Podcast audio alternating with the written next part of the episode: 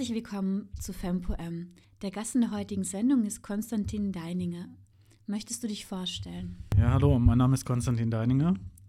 Bin angehender Philosoph, kann man sagen wohl. Ich promoviere an der Uni Wien. Ich bin seit 2021 an der Vienna Doctoral School of Philosophy an der äh, Uni Wien und seit 2020 an der Veterinärmedizinischen Universität Wien am Messeli Forschungsinstitut in der Abteilung der Ethik der Mensch-Tier-Beziehung und bin dort als Gastforscher und Lektor tätig und an der Uni Wien als Promovierender. Über was forschst du? Ich habe ähm, unterschiedliche Forschungsthemen. Ich habe angefangen, meine Dissertation 2020, es ist schon 2023, Wahnsinn, wie die Zeit vergeht. Und zwar mit einer wirklich tierethischen Fragestellungen, rein tierethischen Fragestellungen oder Fragestellungen, die Mensch-Tier-Beziehungen betreffen. Habe mich dann aber auch im Laufe der Zeit auch immer mehr für äh, tiefer liegendere Fragestellungen und Probleme beschäftigt, vor allem mit so theoretischen Problemen der Mensch-Tier-Beziehung. Das heißt halt auch eher metaethische Fragestellungen. Um es kurz zu machen, ich bin im Bereich Tierethik, angewandte Ethik und ein bisschen Metaethik angesiedelt. Was fällt unter das Forschungsfeld Tierethik? Es ist natürlich immer etwas schwierig, wenn man äh, ein, ein Begriff, der vieles und äh, ähm, ähm, vereinen soll. Es gibt eher, ich, ich habe es schon angedeutet, die Animal und die Human-Animal Studies, die auch ähm, viel breiter aufgestellt sind. Also die Tierethik beschäftigt sich nicht unbedingt mit Fragen des Aktivismus auch. Also ich habe meinen allerersten Artikel habe ich über ähm, Tierrechtsaktivismus auch geschrieben und wie dieser eben, ähm, was für eine Reichweite digitaler Tierrechtsaktivismus hat. Die Tierethik an sich versucht aber eher Argumente auszubauen also die vielleicht dann auch von Aktivisten verwendet werden können.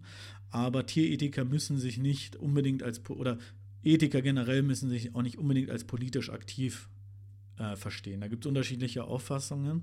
Die, der Aktivismus würde zum Beispiel vielleicht mehr unter die Human Animal Studies fallen. Es gibt zum Beispiel Mining Animals äh, International, das ist ein, eine große Konferenz, die alle drei, vier Jahre jetzt mit Corona äh, unregelmäßiger stattgefunden hat, die auch dezidiert nicht nur auf die akademische Tierethik eingehen oder, oder, oder Disziplinen wie Verhaltensbiologie, sondern auch wirklich Aktivismus und auch Künstler integrieren und eben dieses Feld breiter zu machen. Und äh, genau, also die, die Tierethiker sind eher, die sich die Fragen stellen, die, die heute jetzt äh, auch angerissen wurden. Aber es gibt Tierethiker, die sind Aktivisten, ne? es, äh, Ethiker, Tierethikerinnen natürlich, äh, und äh, andere, die sich eben als akademisch verstehen. Und da gibt es auch ganz, äh, ganz lustige Sachen, dass man dann Leute von Tierwohl sprechen hört und die bestellen sich dann Schnitzel zum, mittags für die Nacht in der Konferenz. Also es ist, äh, es ist, sagen wir es mal so, es muss nicht immer das, was man auch schreibt, mit dem einhergehen, was man auch lebt. Aber die meisten Leute sind äh, durchaus auch, äh, also ich glaube, niemand macht Tierethik, weil, äh, weil, weil ihm oder ihr egal ist, wie es den Tieren geht oder möchte, dass ihnen schlechter geht. Also ich denke, es, ist, es sind unterschiedliche Perspektiven, die man da hat und der Aktivismus ist eher, also ich, ich habe erst neulich erfahren, dass es eine Universität in äh, äh irgendwo in, in, den USA, ich, mir fällt es leider gerade nicht ein, aber die einen Studiengang Tierrechtsaktivismus anbietet. Also ist auch eine eigene Sache, also dass man es vielleicht nochmal, also die Philosophie ist immer eher so auf dieser Metaebene, um das nochmal zu hinterfragen und der Aktivismus halt wirklich, ja, wie es der Name schon sagt, wirklich in der Aktion, in der Handlung äh, und vielleicht die Tierethik eher davor in der Reflexion. Aber als Tierethiker sehe ich mich gerade zumindest auch, auch, also hoffe ich, dass ich auch diese vermittelnde Rolle haben kann zwischen einer akademischen Disziplin, Gesellschaft und auch Fürsprechern von Tieren, also würde ich Aktivisten, dass man da irgendwie vielleicht eher als Ethiker so die Vermittlerrolle hat und die Fragestellungen und die Problemstellungen irgendwie zusammenführen kann. Das ist so gerade so meine Hoffnung, sagen wir es mal so. Hast du dich immer schon für Tierethik interessiert? Oder wie bist du da auf das Thema gekommen? Seit wann hast du gewusst, dass du darüber forschen möchtest und darüber schreiben möchtest? Das ist eine coole Frage, die du stellst. Ich habe mich eigentlich immer für so für Tiere interessiert. Ich habe bei meinem ersten Studium Wirtschaft studiert, also ich hatte da hatte gar nichts mit Tieren zu tun. Ich hatte aber immer irgendwie ein, ein Interesse, schon als Kind, so diese Kinderbücher mit den, mit den Zeichnungen von den Tieren, die da halt irgendwie heimisch angesiedelt sind, habe ich mir mal gerne angeschaut. Dann habe ich erst Wirtschaft studiert, das war nicht so mein Ding, und dann habe ich Philosophie studiert in München und fand da dann auf einmal, fand ich am, am spannendsten, dachte ich mir, diese Fragen nach Tieren, die sind ja einerseits super spannend. Also habe mich einfach mal mit so Dingen beschäftigt wie Nutztierhaltung, Versuchstierhaltung, also so einfach einfach so was in unserer Gesellschaft mit Tieren passiert. Hatte auch schon immer Haustiere, zu, äh, also seit ich klein bin, hatten wir Haustiere, vor allem Hunde und habe mich dann damit beschäftigt. Dann ist mir aufgefallen, wow, unsere Kulturgeschichte ist wahnsinnig anthropozentrisch, also auf, auf, auf den Menschen ausgerichtet. Und so seit den 70er Jahren versuchen sich Philosophen und Philosophinnen ernsthaft Gedanken über Tiere zu machen. Und ich fand einfach diese Fragestellungen, also einerseits die ethischen Fragestellungen, wie sollen wir mit Tieren umgehen, wahnsinnig spannend. Fand aber auch so spannend, was bedeutet es eigentlich, ein Tier zu sein? Was bedeutet es, ein Mensch zu sein? Wir haben auch so, wir reden so generisch über das Tier. Ich meine, was sind Tiere? Die meisten denken dann an Katzen und Hunde oder irgendwelche StadtbewohnerInnen, die äh, Vögel, äh, Ratten etc. Also es ist ja ein, ein riesiges Spektrum an, an, an, Tieren, also die, die wir da unter einen, einen Terminus fassen. Und dazu habe ich meine Masterarbeit geschrieben, die ein relativ praktisches Thema. Also es hört sich praktischer an, als es dann tatsächlich war. Und zwar habe ich mich damit beschäftigt, wie man rechtfertigen könnte, glückliche Nutztiere zu halten, zu schlachten und zu essen. Äh, das hatte ich dann, ja gut, dann da kommt man dann, wenn man Philosophie macht, kommt man dann immer so von so, so eher praktischen Sachen dann auf so eher komplizierte theoretische Sachen. Genau, und davon ausgehend mit meiner Masterarbeit, ich glaube, wenn man sich mit Philosophie beschäftigt, merkt man, dass man so bei der Masterarbeit, ja, ich weiß nicht, so ein kleines Türchen eines riesigen Universums öffnet und ähm, ja, genauso bin ich in die Tierethik gekommen. Es war einfach, in, in, ich fand es das Interessanteste in der Philosophie, um es kurz zu sagen. Du hast gerade gesagt, du hast darüber geforscht, was Menschsein bedeutet und was Tiersein bedeutet. Kannst du diese Begriffe erklären, definieren? Was bedeutet Menschsein für dich? Auch eine sehr gute Frage und auch eine schwierige Frage. Und zwar, soll ich eine kurze oder eine lange, Antwort geben? Dann gehe ich die lange Antwort. Also unsere westliche Kulturgeschichte ist zumindest seit René Descartes ähm, extrem anthropozentrisch geprägt gewesen. Das heißt, der Mensch steht im Mittelpunkt, eben bald Gottes oder ähm, dann später halt eben äh, in, äh, höhere Intelligenz und so weiter. Also es gab immer diese klare Hierarchie. Und dann kommen eben in den 70er Jahren Tierethiker, oder, oder Philosophen halt, die, die, haben sich damals noch gar nicht Tierethiker genannt, weil sie eben aus der praktischen Philosophie kamen oder, oder aus äh, ähnlichen äh, Bereichen der Philosophie. Die haben eine ganz interessante These dann gemacht und, äh, und zwar, also einer der berühmten, bekanntesten Leute ist Peter Singer oder ein anderer Pflichtethiker ist Tom Reagan. Und die haben gesagt, ja gut, wir sollten es vielleicht ein bisschen darwinistischer angehen und sagen, erstmal sind Menschen ja auch Tiere ist ja auch irgendwie klar. Also wir sind Säugetiere, wir gebären wie Säugetiere und so weiter.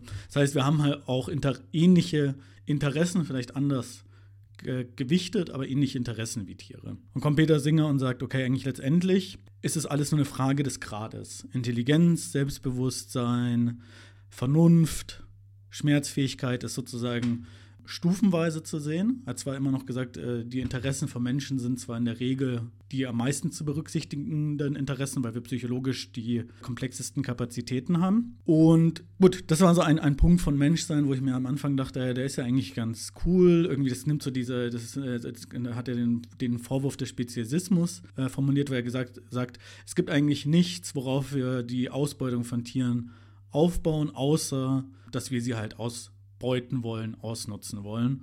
Also mit einem Argument gemacht, das mir erst viel später als problematisch aufgefallen ist. Das, dazu komme ich gleich. Also ich dachte erst, ah, das ist ja ein ganz cooles Argument. Das stuft so irgendwie den Menschen runter und es gibt jetzt nicht irgendwie, dass du sagst, nur weil du Mensch bist, hast du eine, nicht nur eine menschliche Würde, sondern stehst auch über den Tieren.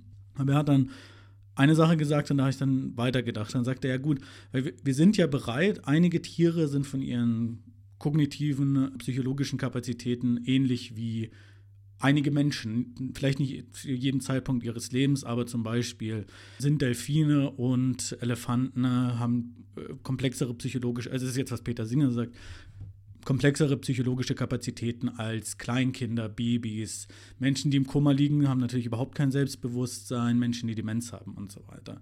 Was Peter Singer dann gesagt hat, ist, ja gut, wir sind ja, wir sind bereit, an denen zu forschen, also an Primaten vor allem hat er das Beispiel aufgezogen zu forschen, aber nicht an, an den Menschen. Das heißt, also was er gemacht hat, er hat gesagt, das Menschsein an sich ist eigentlich irrelevant, sondern unsere Eigenschaften sind relevant. Das heißt, Menschsein an sich wird erstmal erodiert. Ich fand es dann sehr interessant zu sagen, es, das ist ein Argument pro Tiere. Also sein, sein erstes Buch hieß Animal Liberation, also Befreiung der Tiere. Und hatte auch wirklich den Anspruch, und das ist ein lesenswertes Buch, aber dieser Ansatz ist eben sehr rational, sehr, ja, möglichst universal und möglichst rational. Also sozusagen, er sagt nicht so, wir schau, sagt sich, der fragt sich, okay, die Welt, wir schauen uns die Welt an, wie wir mit den Tieren umgehen, ist schlecht jetzt mache ich mal Tabula Rasa, setze alles auf Null und schaue eigentlich, was los ist. Dann sagt er, ah, da sind Entitäten, also Individuen mit Eigenschaften und die sind eigentlich auch individuell zu bewerten. Das heißt also, alles, was Spezies und Gemeinschaft ausmacht, also alles, was Relationen, Beziehungen ausmacht, ist unwichtig. Es ist wirklich so die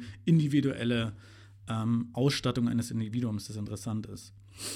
Gut, dann habe ich gedacht, okay, irgendwie ist ein gutes Argument. Und da stimmt was nicht damit. Da habe ich weiter geforscht. Feministische Philosophinnen haben ihn sehr kritisiert, auch PhilosophInnen der Richtung äh, Philosophy of Disability.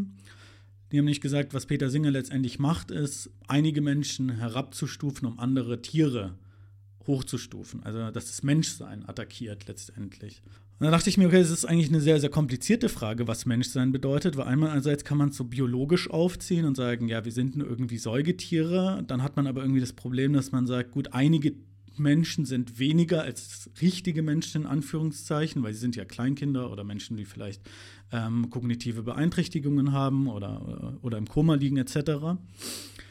Äh, und auf deine Frage, was für mich Menschsein bedeutet, das ist eine sehr schwierige Frage. Ich habe mich dann immer weiter damit beschäftigt. Ich habe mir gedacht, was würde denn Tier sein? Irgendwie, wir können nicht so richtig vom, also Menschsein hat auch was Bedeutung, Bedeutsames.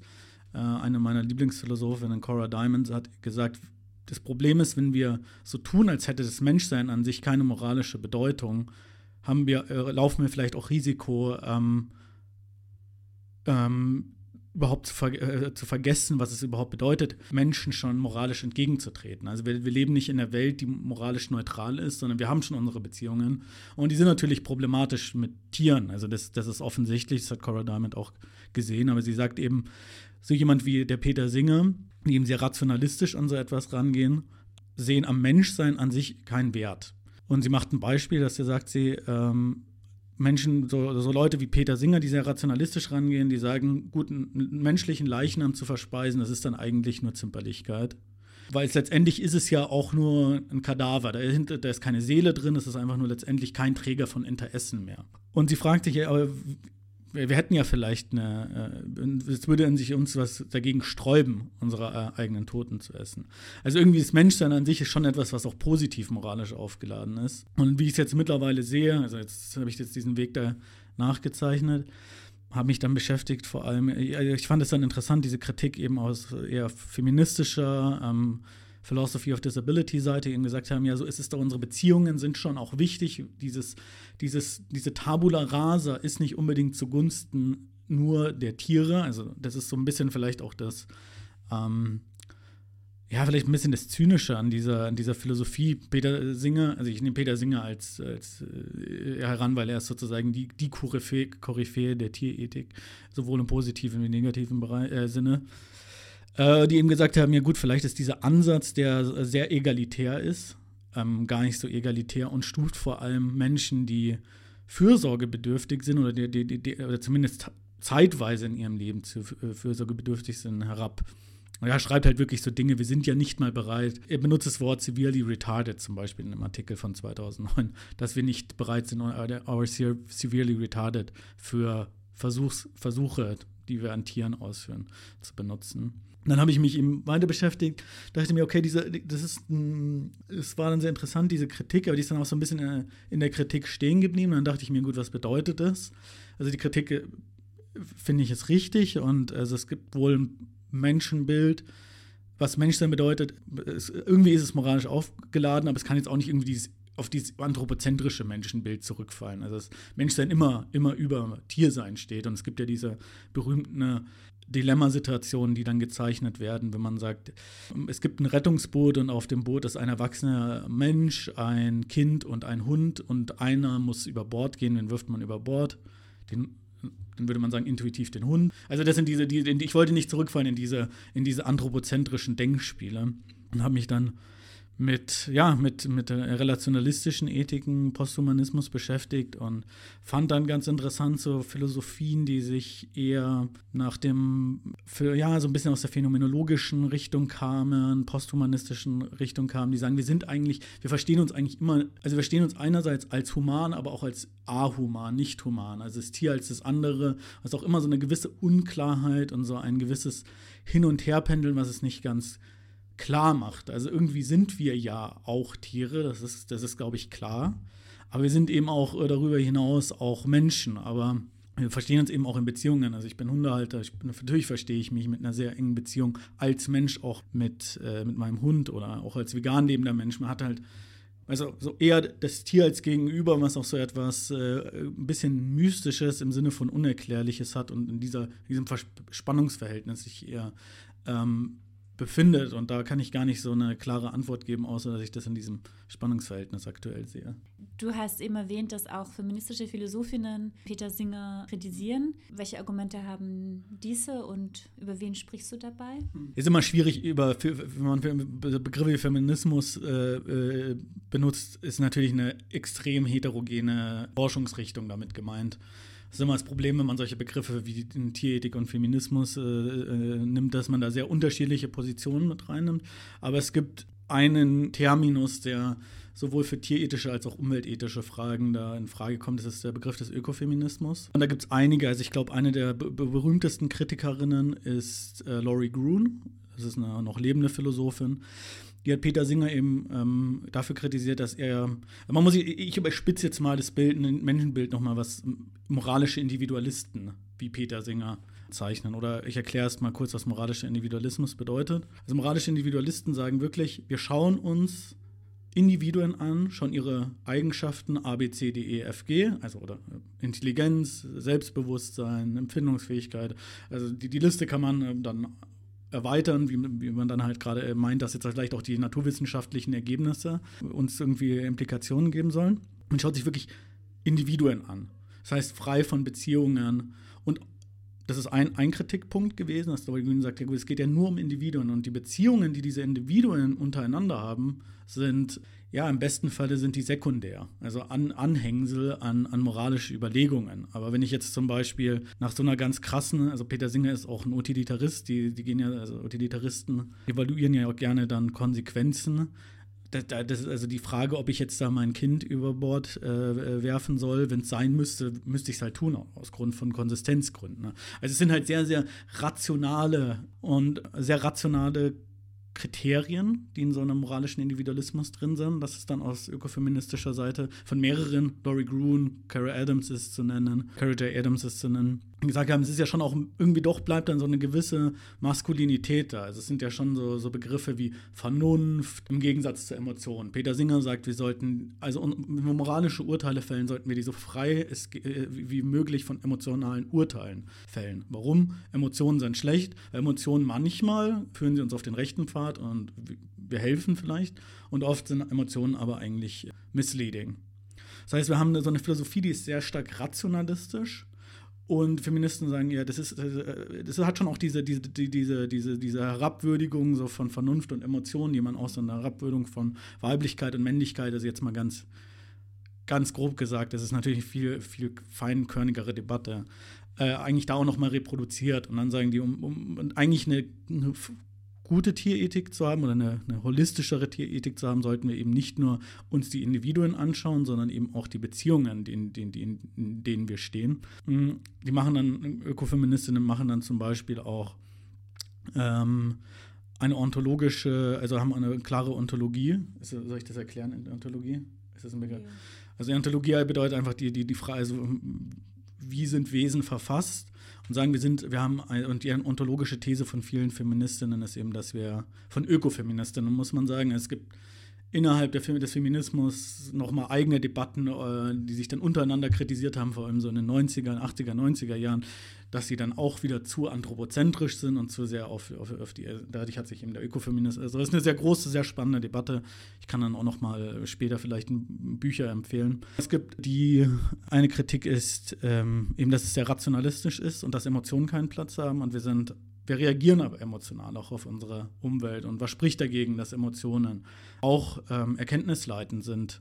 Sie sprechen, ich war bei der Ontologie, Sie äh, sprechen eben von einem relationalen Selbst. Also wir sind nicht in der Ontologie als Individuen, sondern als relationale Entitäten zu verstehen. Manche gehen sogar so weit wie Donna Haraway, die sagen, die Relation geht immer dem Individuum voraus. Also es gibt gar kein Individuum, sondern es es gibt nur die Relation zwischen den Relata. Aber Donna Haraway ist nochmal eine eigene äh, Kategorie im Ökofeminismus. Genau, die haben erstmal diese These des relationalen Selbst, das ist eine große Kritik, dann eben, dass Emotionen einen großen Stellenwert haben. Laurie Green zum Beispiel hat ein Buch geschrieben, das heißt Entangled Empathy, äh, verflochtene Empathie, soweit ich weiß, es ist aktuell nur auf Englisch verfügbar, sagt sie eben, Empathie ist wichtig. Wir, wir reagieren empathisch auf andere und wir sollten eben empathisch interagieren, auch vor allem mit Tieren interagieren.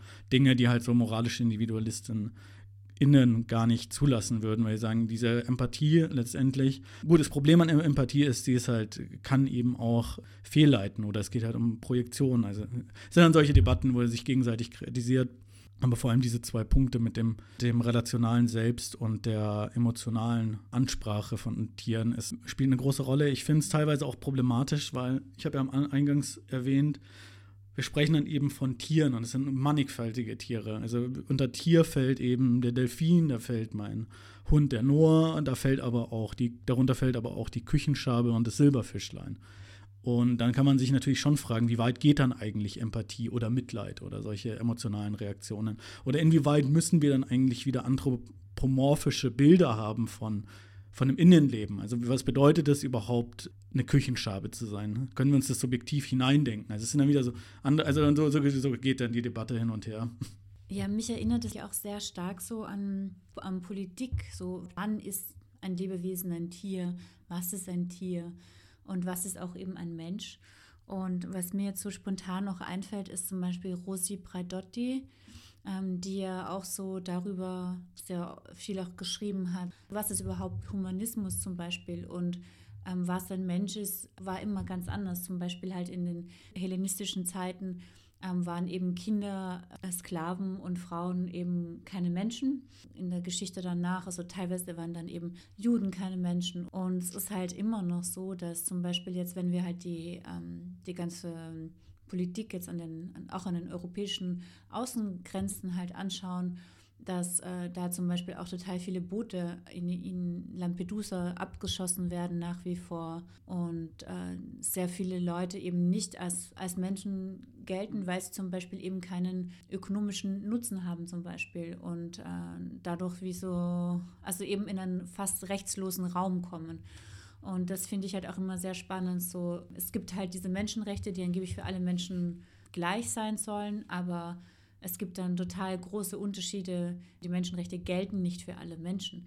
Da ist für mich auch einfach diese Frage, wann beginnt das Menschsein? Menschsein war in jedem Jahrhundert oder in sehr vielen verschiedenen Ländern hat es was anderes ähm, bedeutet.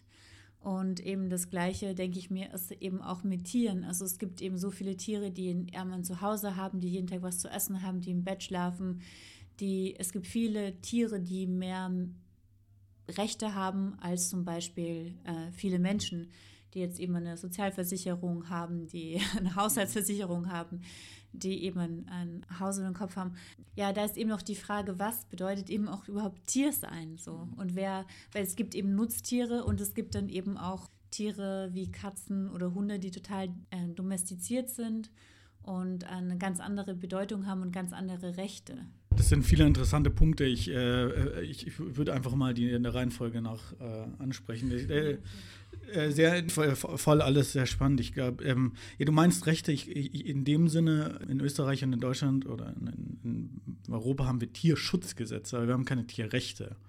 Also Unterschied zwischen Tierrechten und Tierschutzgesetzen ist, dass Tiere geschützt werden, aber das Recht auf Leben ist im Tierschutzgesetz so nicht verankert. Sonst könnten wir auch gar keine Nutztierhaltung haben oder keine Tiere euthanisieren, Tiere schlachten und so weiter.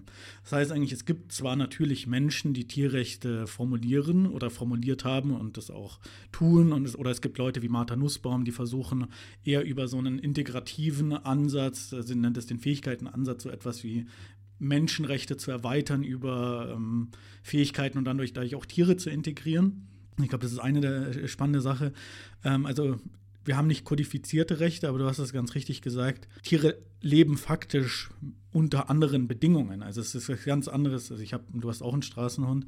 Es ist eine ganz andere eine ganz andere Grundvoraussetzung, auch ähm, Tier sein zu können. Und trotzdem ist es irgendwie auch was Domestiziertes, etwas, was irgendwie koevoluiert, äh, also Hunde sind eben auch mit der, in der Koevolution mit dem Menschen geworden. Also das ist ja auch nochmal eine spezielle Sache.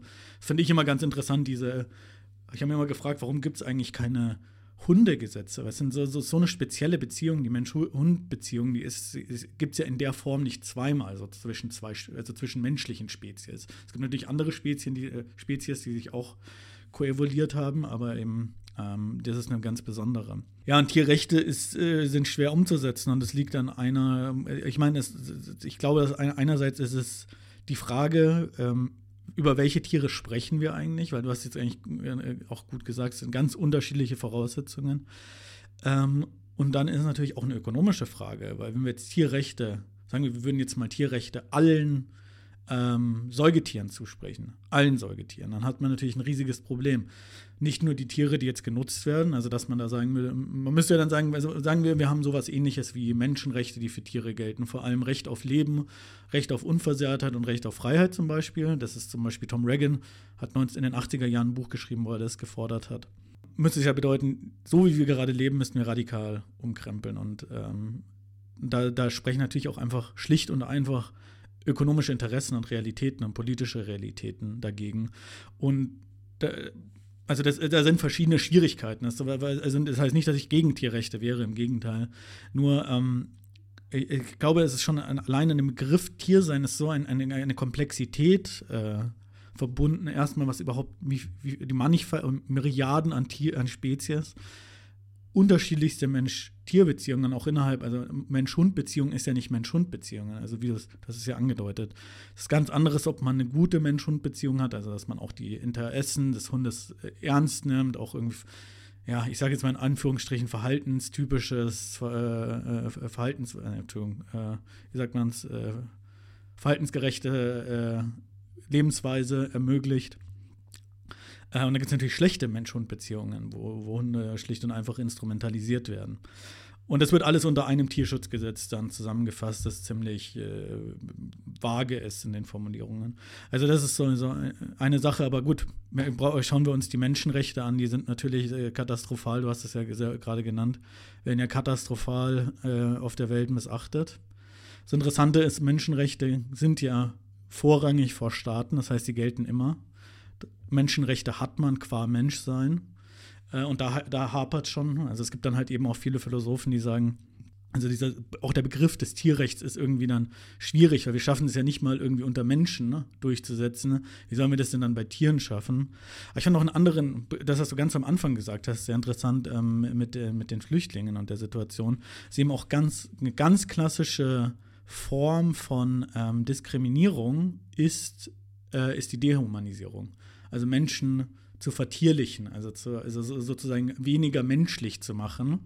Also ich glaube, am bildlichsten ist es dann, ist es im, im, im, vor allem im Rassismus, vor allem so Rassismus, äh, der, der Sklavenstaaten zum Beispiel gehalten hat, immer eher, eher die versklavten Menschen dann eher so, so affengleich dargestellt hat. Und das ist auch eine sehr klassische Strategie, eben auch äh, eben dann zu sagen, es ist halt auch nicht wirklich Mensch. Das ist halt drunter. Also die Humanisierung ist da auch ein großes Thema. Und das sind diese, diese wahnsinnigen Differenzen, mit denen ich mich seit Jahren, also äh, Spannungsfelder, unendliche Spannungsfelder. Ähm, was ich vielleicht noch zu den Menschenrechten oder Tierrechten generell sage, es ist halt auch, ich glaube, es ist sehr, man, man muss schon sehr speziell gestrickt sein, sage ich jetzt mal nett formuliert, dass man Menschenrechte nicht akzeptieren möchte. Aber sie sind halt auch sehr abstrakt. Sie sind absichtlich eher abstrakt und generell formuliert, weil sie natürlich auf sehr, sehr viele unterschiedliche Kulturen und äh, Communities und so weiter anwendbar sein sollen. Und das ist etwas, was mich in meiner Forschung dann eher interessiert. Wie können wir denn, also diese abstrakten Prinzipien, die passen ja alle. Das ist ja okay, dass wir sagen, ähm, Gleiches ist gleich zu behandeln, das heißt ein Rechtsgrundsatz, aber dann ist die Frage, wer ist denn jetzt eigentlich wann gleich? Wann sind Tiere und Menschen gleich? Und, oder wann sind Menschen und Menschen ungleich oder gleich? Das sind sehr, sehr komplex, komplexe Fragen, wenn, sobald man ins Detail geht. Und da, da mich interessiert eben sehr der Begriff der Beziehung oder der Mensch-Tier-Beziehung. Was bedeutet die Relation? Und das ist, ist ein wahnsinniges Spannungsverhältnis, eben, was man schon Mensch-Mensch-Beziehungen sieht. Also wir, wir erleben täglich schrecklichste Menschenrechtsverletzungen oder Verletzungen an der Menschlichkeit, muss man ja auch sagen. Und dann haben wir halt aber dieses ganz komplexe Leben, in dem wir uns eben in Beziehungen finden. Und da sehen wir uns natürlich nicht nur Mensch-Mensch gegenüber, sondern auch anderen Tieren, zumindest einige Menschen. Es erinnert mich auch sehr stark an Deleuze und Guattari in diesen tausend Plateaus, als sie eben von der Gesichtshaftigkeit unserer Gesellschaft sprechen.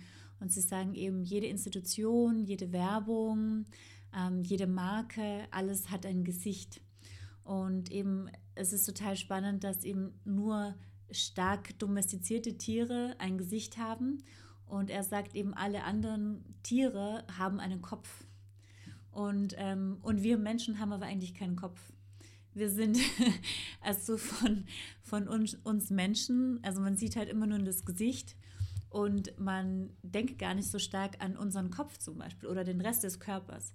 Aber eben bei Tieren, die jetzt nicht stark domestiziert sind, ähm, die haben die haben eben diesen Kopf und die haben Ohren und so weiter.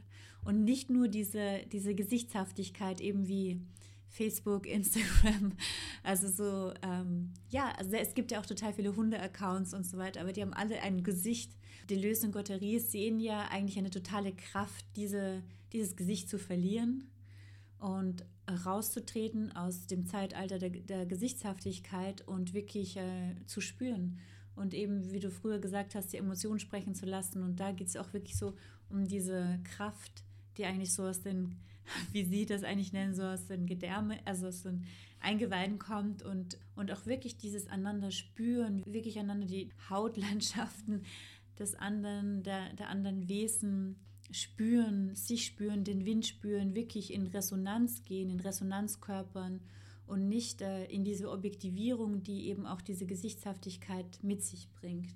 Super spannender Punkt äh, dazu. Ja, äh, ja, hast du sehr schön formuliert. Kann ich vielleicht nur ergänzend sagen. Donna Haraway hat in einem Buch, ein 2008er Buch, When Species Meet, geht er darauf ein und sagen, ja, die Lösung Gatterie sehen schon richtig, aber genau dieses, äh, die, dieses Gegenübertreten und das Spüren, äh, sie plädiert dafür, eigentlich noch weiterzugehen. Sie sagt also, wir, die haben sozusagen den Weg schon angedeutet, aber wir sollten noch weitergehen. Also als vielleicht noch als Ergänzung zu dem, was du gesagt hast. Es, es gab schon Ansätze, gerade bei den Poststrukturalisten, wie du gesagt hast, der Deleuze und Guattari und äh, Derrida hat auch ähm, das Tier, das ich also bin, äh, auch etwas geschrieben.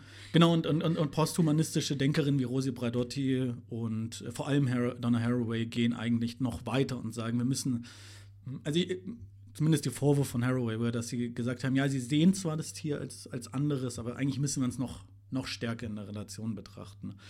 Es sind sehr spannende Ansätze. Also es, ist, es geht halt auch immer um das, dieses Gewohnte aufzubrechen und auch damit zu spielen. Gerade Donna Haraway, die hat ja dann noch den Cyborg mit drinnen und irgendwie, ja, dieses Auflösende und sich wieder neu zusammensetzen. Das ist natürlich eine wahnsinnig spannende Sache. Was ich dazu vielleicht nur kritisch anmerken kann, ist, ist das sind Ansätze, die ich wirklich sehr gerne mag, gerade Haraway. Aber dann kommt, wir haben jetzt viel auch über so sehr sagen so ein bisschen metaethische, metaphysische Themen auch gesprochen. Und gerade diese Themen sind natürlich äh, gar nicht so leicht, an, also ich sage natürlich, sie sind nicht sehr leicht anzuwenden, wenn es um wirklich praktische Fragen auch geht. Was bedeutet das dann wirklich? Also Menschen wie Braidotti und äh, Haraway, wenn ich die richtig verstehe, ähm, sprechen halt stark für, eine Re äh, für ein starkes Reimaginieren aus, was das Menschsein bedeutet. Also wirklich eine, also in, in diesen, in diesen, in diesen äh, ständigen Beziehungs äh, Verwebungen sich dann auch neu zu verstehen und also die, die, ähm, die Haraway nimmt das Beispiel des Cat's Cradle, was ist das auf Deutsch, dieses Fadenspiel, also dass yeah. es immer wieder neu anfängt. Und das ist natürlich, ich finde das wahnsinnig inspirierend, aber wenn ich jetzt, ähm, und, und, so denke ich dann auch als, als Tierethiker, also ich jetzt auf die, äh, am Stammtisch ähm, jemanden davon überzeugen soll, weniger äh, vielleicht Fleisch zu essen, überhaupt mal über sowas nachzudenken, ist, glaube ich, so jemand wie Haraway mit der Cyborg, äh, Cyborg-Philosophie eben halt vielleicht auch nicht die richtige Sprache. Und damit will ich jetzt überhaupt niemanden herunter. Ich wollte nur sagen, also das ist, ähm, was ich damit sagen wollte, ist, äh, ich wollte niemanden irgendwie äh, niedermachen, sondern das sind halt Fragen, die sehr oft das eben diese, diese Spannung des Menschseins irgendwie bedeuten und auch irgendwie die Grenzen aufbrechen, eben Poststruktur, posthuman aufdecken aber das ist halt die Frage, was, was bedeutet das ethisch tatsächlich? Das ist etwas, was mich schon lange umtreibt. Ja, was ich da, da oder in der Praxis umgesetzt sehe, ich glaube, dass auch sehr viele Themen von, von Gender-Binaritäten auch sehr stark aufgefasst wurden von ähm, Haraway und dass da sich, glaube ich, auch schon sehr viel bewegt. Also, dass es einfach, dass sich diese, also ich glaube schon, dass die sehr viel dazu beigetragen hat, dass diese ähm, Gender-Binaritäten einfach aufgelöst werden. Und natürlich braucht man dazu teilweise eben ganz große Utopien und eben auch so, so fantastische Welten und ähm, zum Beispiel auch Octavia Butler oder so, die dann eben von einer ganz neuen Welt äh, spricht oder so. Oft braucht man eben auch diese Literatur und diese Visionen, um ja, um eine neue Zukunft zu schaffen. In der Tierwelt sieht man eben diese Queerness und diese Auflösung von Genderbinaritäten halt sehr deutlich, ja, weil es einfach verschiedenste Tiere gibt, die ähm, sehr viele verschiedene äh, Geschlechter haben und das auch immer wieder ändern können und die sich, die eben auch queer in dem Sinne sind und dass, es, dass das eigentlich in dem Sinne das Natürliche ist und nicht eben dieses koloniale Erbe von Binarität und von Heteronormativität und äh, was auch geknüpft ist an einfach Machtstrukturen von Kapitalismus und Patriarchat. Und das finde ich natürlich dann ganz schön, dass die Natur da hergenommen wird als, ähm, als Beispiel, was ja schon immer da war und immer gelebt wird, weil es natürlich auch diese Naturalisierung von diesen sehr schrägen gesellschaftlichen äh, Ordnungen und Symbolen halt irgendwie ständig legitimi legitimiert werden mit dieser Begründung, ja, das ist ja natürlich, das war immer schon so, aber in Wirklichkeit war es nicht immer so. Und das ist äh, total konstruiert, ja. Diese, diese Welt ist erschaffen und künstlich konstruiert so und ja. Da gebe ich dir absolut recht. Ich glaube, das ist die Stärke dieser, dieser eher, ähm, dieser eher Post- äh, äh, X-Ansätze. Da geht es natürlich auch, ja, das, also diese, das ist eine, eine der interessantesten, das, haben, das haben aber schon die äh, Ökofeministinnen früh in den 70ern kritisiert, eben dieses, irgendwie dieses Weibliche mit Emotion und Natur abzuwerten zu Technik, Männlichkeit und äh, Vernunft. Und eben, es ist sehr viel Konstruktion und sehr viel Ideologie dahinter. Und ich glaube, da sind gerade diese, diese posthumanistischen, poststrukturalistischen Ansätze wahnsinnig hilfreich und äh, inspirierend. Da, äh, und dann, also das ist die eine Seite, die, die, mir sagt, genau, man lässt sich ein auf, das, auf, die, auf die Entdeckung und die, das utopische Denken und wie könnten wir eigentlich in einer ganz anderen Welt leben, in der es ganz anders aussehen könnte. Aber es ist halt auch, und da, spricht irgendwie der pragmatische Tierethiker in mir und der sagt, ja gut, das sind aber auch Dinge, auf die man sich natürlich einlassen muss oder oder beziehungsweise oder oder es kann sich vielleicht nicht jeder oder es will sich nicht jeder drauf einlassen. Also ich, ich lasse mich sehr gerne drauf ein. Ähm, und dann denke ich mir, ja gut, aber muss man nicht als Tierethiker, das, das ist sozusagen ein Angebot, anders sich die Welt vorzustellen und, ähm, die, und äh, ja, vielleicht nicht die Utopie, aber irgendwie vielleicht eine, eine, eine, eine andere Zukunft sich vorzustellen, ist ja sehr, sehr wichtig, gerade in Zeiten wie diesen. Und dann ist eben die, dann gucke ich mir eben, dann, dann, schaut man sich eben die Realität an und sieht da eben äh, Milliarden Tiere jedes Jahr, die geschlachtet werden. Frage, ist natürlich dann eher die Frage, was, was für ethische Argumente braucht man eigentlich da, wenn man wirklich, sage ich mal, die, die Notwendigkeit sozusagen auch wirklich virulent vor den Augen sieht. Ist auch so, so seht eben dieses, dieses verdeutlicht vielleicht auch ganz interessant, diese, diese, dieses, wie, wie spannend eigentlich Tierethik oder auch Tierphilosophie ist, weil es so un, unendlich viele Fragen betrifft weil Tierethik sich eben nicht nur mit dem Tier als, also wie, wie soll ich jetzt meinen Hund behandeln oder sollen wir Fleisch essen, ja oder nein. Also es ist ja, Tierethik beschäftigt sich ja nicht nur, oder Tierphilosophie beschäftigt sich ja nicht nur mit dem, mit Fragen nach Veganismus oder äh, Tierversuchen. Es sind halt auch sehr, sehr viele Fragen, die aufwerfen, was wir als Mensch eigentlich sind und also auch diesen Spiegel vielleicht vorhalten und dann mhm. auch diese, diese Problematiken sehr deutlich machen. Und das ist sehr, sehr spannend und ja, ich, äh, genau, ich sehe nur dieses, also was du gesagt hast, ich fand es sehr, sehr schön, wie du das gerade verdeutlicht hast mit Haraway. Ja, was ich ja auch sehr spannend finde, ist ja, dass man eben über diese Tierethik und äh, Philosophie über Tiere sehr viel über unser Menschsein eben auch erfährt. Und das erinnert mich auch total an zum Beispiel Roboter. Also ich habe mich auch so eine Zeit lang mit ähm, Robotern beschäftigt, äh, auch weil eine, eine Freundin von mir, eine japanische Choreografin, sehr viel äh, Stücke gemacht hat über Roboter. Und äh, ich habe dann so Erfinder von Robotern, also so angeschaut und die haben dann zum Beispiel gesagt, dass sie sehr viel über sich selbst lernen, dadurch, dass sie diese Roboter schaffen und dass diese Roboter werden ja dann teilweise auch in Krankenhäusern eingesetzt, um eben wirklich dort quasi als Arbeitskraft äh, verwertet zu werden und das sagt aber eben so viel über das Menschsein aus und über die menschlichen Bedürfnisse und so weiter, dass sie so viel quasi über, über das Menschsein lernen können durch diese Roboter. Also sozusagen im Nicht-Menschsein nicht lernt man, was es Menschsein bedeutet. Ja, ist, äh, aber ich finde eigentlich die Idee, dass es irgendwie unabgeschlossen ist, ich, das finde ich eigentlich find ich, äh, irgendwie auch das Schöne daran. Dass ja auch so einen Entwicklungsprozess ja auch zulässt. Unabgeschlossenheit bedeutet ja eben auch nicht, dass wir das jetzt wieder neue, ähm, in neue Muster hineinpressen müssen. Das machen vor allem Leute wie Haraway sehr, sehr schön. Also ich kann das Buch von ihr ähm, ja, empfehlen, wenn man sich für sehr äh, avantgardistische Philosophie interessiert, sagen wir es mal so, kann ich ihre Texte sehr empfehlen. Als ganz kurze Ergänzung, was, was mir auch eingefallen ist, ist so ein Interview, das ich mal gesehen habe von Deleuze.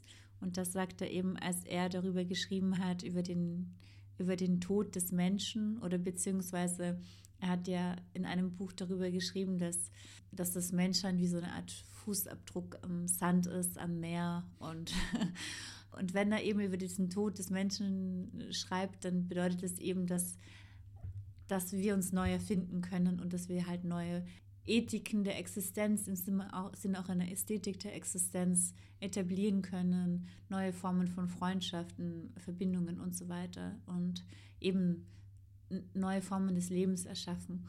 Ich, ich weiß, es ist nicht praktisch und eben es ist schrecklich, wie viele Tiere jedes Jahr umgebracht werden, aber eben es ist so, mm, ich finde es ich trotzdem einen hoffnungsvollen Gedanken zu sagen, ähm, es könnte ganz anders sein und es könnte auch es könnten auch die, die Konditionen für Tiere ganz anders sein. Es ist alles auf schrecklichste Weise konstruiert worden.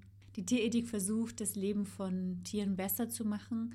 Gibt es eben auch äh, dunkle Zeiten bzw. dunkle Seiten der, der Tierethik. Ähm, ich habe damit im Hinterkopf auch so die, den Nationalsozialismus. Man sagt ja eben gerne, Hitler war Vegetarier.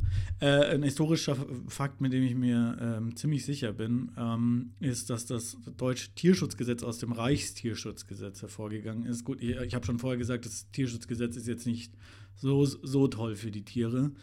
Mhm, aber die Nazi-Zeit ist ein gute, äh, gutes Beispiel für Dehumanisierung und eben der, der, der, die Jude als das Schwein und, und dieser, dieser, dieser Herabwürdigungen. Äh, was aber auch ganz interessant ist, wenn man sich so denkt, so, ja, Veganismus und Vegetarismus hört sich erstmal irgendwie positiv an. Ist es auch. Also es ist ja irgendwie, die meisten Menschen haben eine Haltung und äh, hoffen damit zumindest, dass sich da äh, strukturweise was verbessert für die Tiere. Aber es gibt tatsächlich gerade so einen Bereich, der äh, so ein bisschen dieser, dieser ökologisch dynamischen Landwirtschaft auch wirklich ähm, Ideologien, die so ins Rechte rechtsesoterische überkippen. Also dass da so die, da ist man auf einmal so von, ähm, da ist man auf einmal bei diesem, ja, die Natur und irgendwie die Heimat und der Heimatboden auf einmal bei so einer ganz komischen Blut und äh, äh, Blood and Honor, äh, äh Blut und Boden, äh, ich sage jetzt mal in Anführungsstrichen Ethik angekommen. Und im Nazis, die, die, die eben da auch eine ganz, ganz absurde Tierliebhaber gab, eben Hitler mit Blondie mit seinem Schäferhund und einfach ein, eine perverseste Ideologie gegen Menschen verfolgt haben. Ja, also es ist äh, sicherlich nicht nur, äh, nicht nur hell, äh, helle Seiten. Obwohl sich die, es gibt auch etwas, äh, vielleicht eine, äh, auch, also was auch als problematisch diskutiert wird, zum Beispiel, dass ähm, aus Seiten des Aktivismus teilweise, meiner Wahrnehmung nimmt es ab, dass die Massentierhaltung mit den, äh, mit den Konzentrationslagern verglichen oder auch gleichgesetzt wird. Also man sagt, die Schrecken der, der, des Holocaust sind äh, äquivalent zu den Schrecken der Schlachthäuser. Und da gibt es ja auch eine, äh, einige Debatten, die so in der Philosophie, in der Soziologie geführt werden, die sagen, ist es denn überhaupt angebracht? Das bringt uns eigentlich wieder zurück zu dieser Anfangsfrage, so kann man, kann man sowas vergleichen, darf man sowas vergleichen? Ähm, da gibt es tatsächlich Debatten, die da geführt werden. Schwierig. Da muss man natürlich sagen, dass Nutztierhaltung nicht deswegen besteht, weil man Tiere systematisch ausrotten möchte, sondern äh, auch in Anführungsstrichen nutzen möchte, äh, was in einer größtenteils brutalsten Instrumentalisierung ähm, natürlich mündet. Daher finde ich den Vergleich äh, schwierig. Also ich würde sehr gerne über Mitgeschöpfe bzw. Mitgeschöpflichkeit sprechen. Ähm, du hast erwähnt, dass die Philosophin Cora Diamond auch über Mitgeschöpfe geschrieben hat.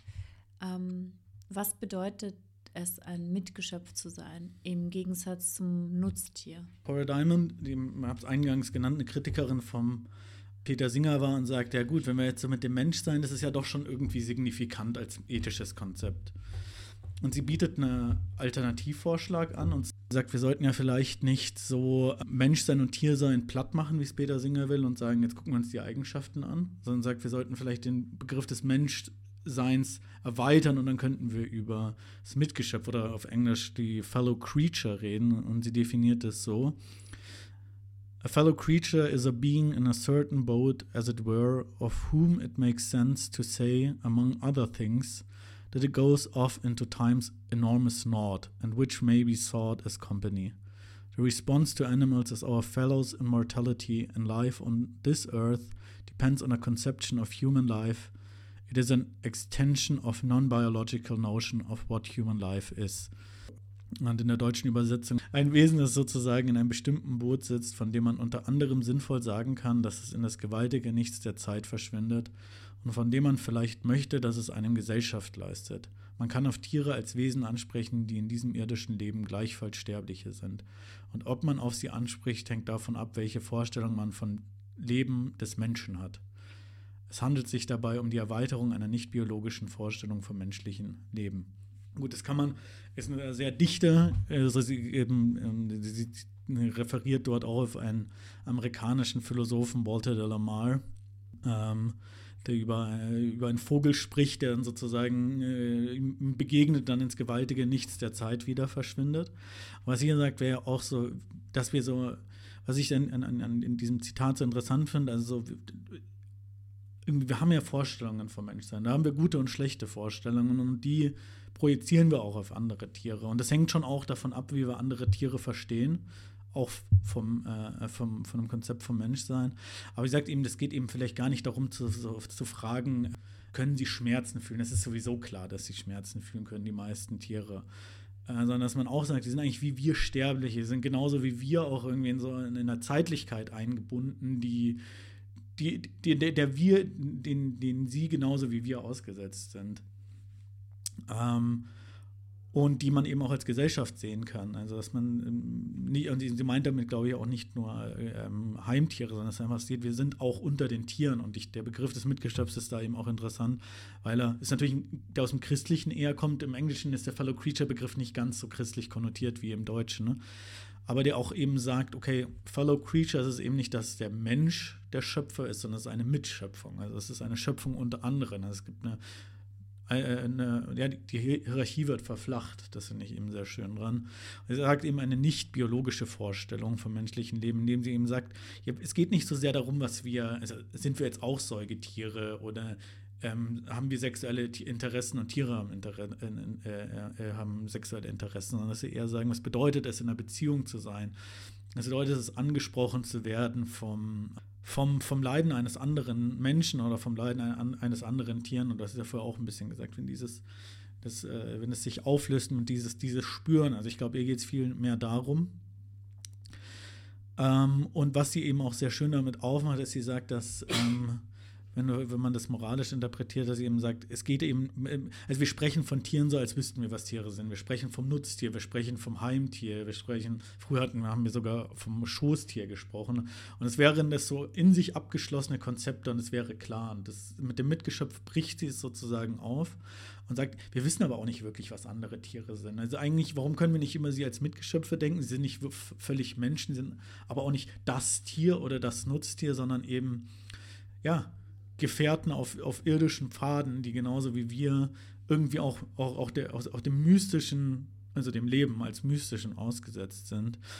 Mhm, und das fand ich immer sehr interessant in meiner Forschung, dass es eben, dass sie das sehr bricht.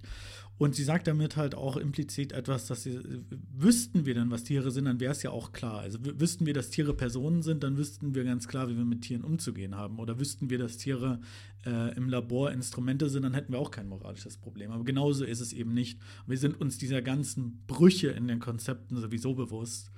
Und eben ihr Ansatz geht da ganz anders, viel praktischer und viel mehr in der sprachlichen Lebenswelt phänomenologisch rein. Deswegen finde ich dieses ähm, ja auch komplizierte Zitat sehr inspirierend. Ja, und was ich da auch sofort denken muss, ist die Natur. Ich meine, was bedeutet es überhaupt Natur oder Naturhaftigkeit? Das ist ja auch wieder eine sehr große Debatte. Aber ich meine jetzt vor allem auch den Lebensraum von sehr vielen verschiedenen Spezien im Tierreich, der ja sehr stark verdrängt wird. Ich meine, es gibt heutzutage mehr Waldbrände denn je. Das Meer ist total verschmutzt. Es werden ganz viele Wälder abgeholzt. Und der Lebensraum von so, so vielen unzählbaren Tieren verschwindet oder wird immer kleiner aufgrund dessen, dass eben, wurde ich von dem Anthropozentrismus, also eben die ganze Welt ist ja auf diesen Menschen ausgerichtet und, und auch auf ein ökonomisches System, das ja auf Wachstum basiert und Gewinnmaximierung und so weiter. Und wir haben aber von diesem Planeten eben nicht unendliche Ressourcen und so viele Tiere können ja in diesen Betonwelten nicht überleben. Und ähm, ich glaube, das ist ja auch sehr stark mit einzubinden, wenn wir über eben Beziehung sprechen, weil wir auch eine Beziehung haben zu Pflanzen, zu unseren Böden, zu unseren Wassern, zu unseren Flüssen.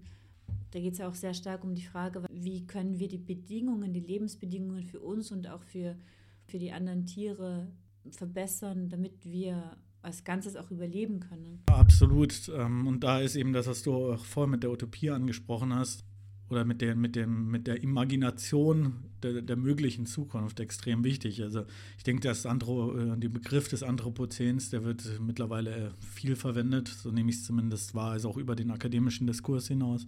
Also wir leben im Zeitalter, das von Menschen geprägt ist, aber halt auch eben auf diese menschliche Perspektive reduziert. Ich denke, es ändert sich sehr, sehr viel. Aber zwei große Philosophinnen der Tierethik, die haben jetzt eben erst ein Buch geschrieben, Laurie Green und Alice Query. Äh, die besagte Alice äh, Laurie Green, die eben die äh, Ökofeministin ist. Und das heißt Animal Crisis. Und sie sagen, wir leben wirklich in Zeiten der Mensch-Tier-Krise und brauchen Auswege daraus. Und eine Ausweg ist eben auch zu verstehen, dass wir sind verbunden ne? und mit unterschiedlichen Spezies. Also vielleicht um auch da positiv vielleicht mit so einem Thema zu enden, es gibt sehr viele Ansätze, die auch ähm, urbane, urbanen Raum als ähm, Multispezies Zusammenkunft ähm, betrachten. Ne? Es gibt gerade, ich würde sagen, vor allem äh, weit über die Philosophie hinaus so, also in den Animal Studies oder Human, oder Human Animal Studies, die sich also viel, viel breiter, interdisziplinärer aufstellen, wahnsinnig viele Ansätze. Also ich glaube, an der Kreativität mangelt es tatsächlich weniger. Es ist vielleicht eher so, die, die, große Frage ist eher, wie bringen wir diese ganze Kreativität, und die haben wir, und wie bringen wir das alles mit, um irgendwie auch Multispezies Wohlergehen zu, zu, zu fördern. Und die Möglichkeiten sind da, deswegen finde ich, ist auch ein Optimismus da. Obwohl man natürlich auch sagen muss, wir leben in Zeiten, die gerade was Multispezies-Leben angeht, natürlich sehr beunruhigend sind. Hast du eine Vision beziehungsweise vielleicht auch eine Idee, was man machen könnte im Jetzt, also mit diesen Strukturen, die schon da sind, die sehr schrecklich sind, dass es Verbesserungen gibt, beziehungsweise darüber hinaus gibt es auch ähm, Utopien, die du hast, beziehungsweise Visionen? Was mich interessiert, ist ethisch so Theorien zu verfassen, die stückweise aber nachhaltig Veränderungen bringen und nicht unbedingt als radikal äh, sich verstehen. Ähm, was ich und möchte vielleicht, ich kann ja vielleicht so einzelne Schlaglichter vielleicht nennen. Also was ich zum Beispiel sehr gut finde, es gibt den, ähm, das Gut Eiderbichel. Das kennst du vielleicht, das ist ein, ein, ein Lebenshof, der hat so ein bisschen, ich glaube nicht immer das beste Image gehabt, aber ähm, die investieren durchaus auch in, in non-invasive Tierversuche, versuchen Mensch-Tier-Beziehungen zu verstehen, ähm, äh, haben auch Forschungs, äh, äh, Forschungsprojekte ermöglicht, wo es zum Beispiel um äh, Euthanasie bei, bei Pferden geht, also auch eine Frage der Gerechtfertigung und so weiter. Also es gibt immer wieder so kleine Orte, wo was geschieht. Ähm, wir haben jetzt ein Projekt dann an der, Vet äh, der Veterinärmedizinischen Uni, in der wir Studierenden begleiten, in so Forschungsprojekten eingebunden werden. Und da geht es um ähm, Kinderbücher, wie Tiere da auch abgebildet werden oder wie auch tierethische Probleme abgebildet werden. Es gibt wirklich unendlich viel. Es gibt auch vieles, was wirklich echt problematisch ist, aber es gibt auch wirklich vieles, was wahnsinnig warmherzig, schön auch mit diesen Themen umgeht.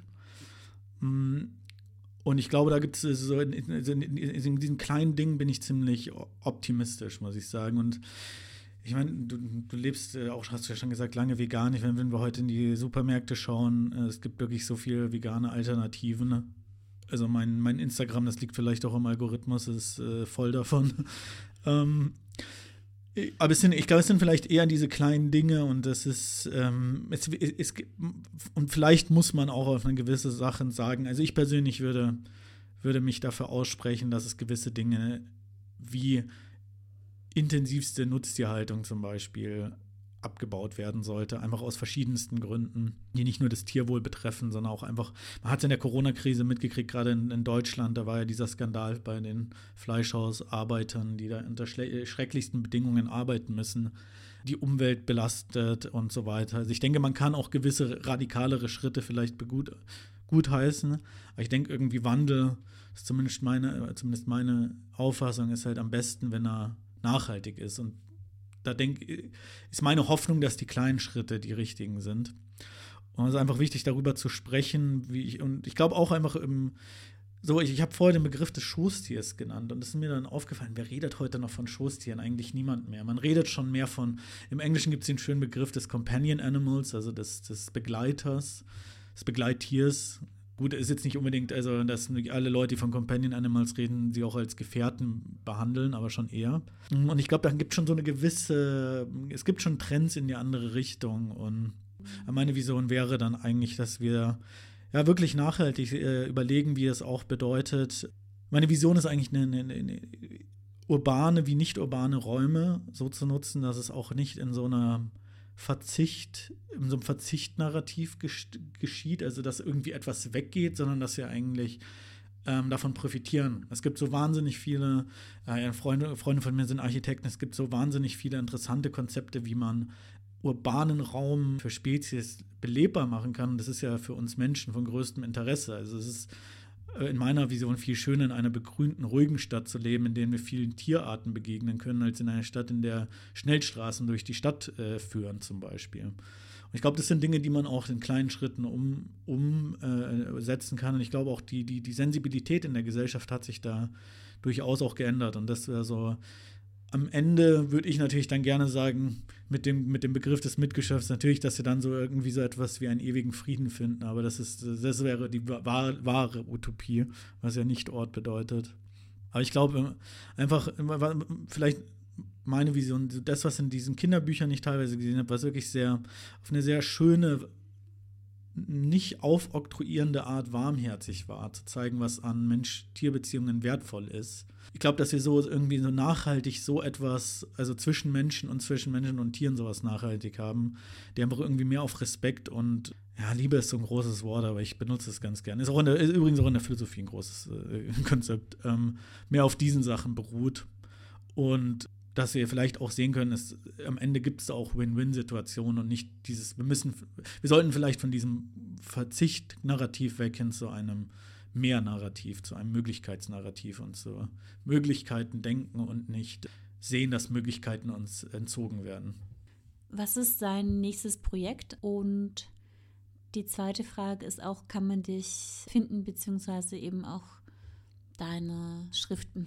Danke für die Frage. Also danke, dass ich ein da sein durfte. Das hat mir sehr, sehr hat mich sehr gefreut. Ich fand es ein sehr, auch für mich sehr erhellendes Gespräch. Also mich kann man unter Phil People finden, vor allem. Ich, äh, ich, ich muss sagen, ich, äh, ich bin gerade am Ende meiner Doktorarbeit und einiges ist jetzt so am Ende fertig geschrieben zu werden und fertig zu publiziert zu werden. Äh, ich möchte aber vielleicht äh, einladen, und zwar, wir haben eine Animal Morality Konferenz, die an der Wettmet-Uni in Wien stattfindet. Frei, freie Teilnahme, es ist vor Ort. Und da geht es vor allem auch darum, wie Tiere moralisch handeln.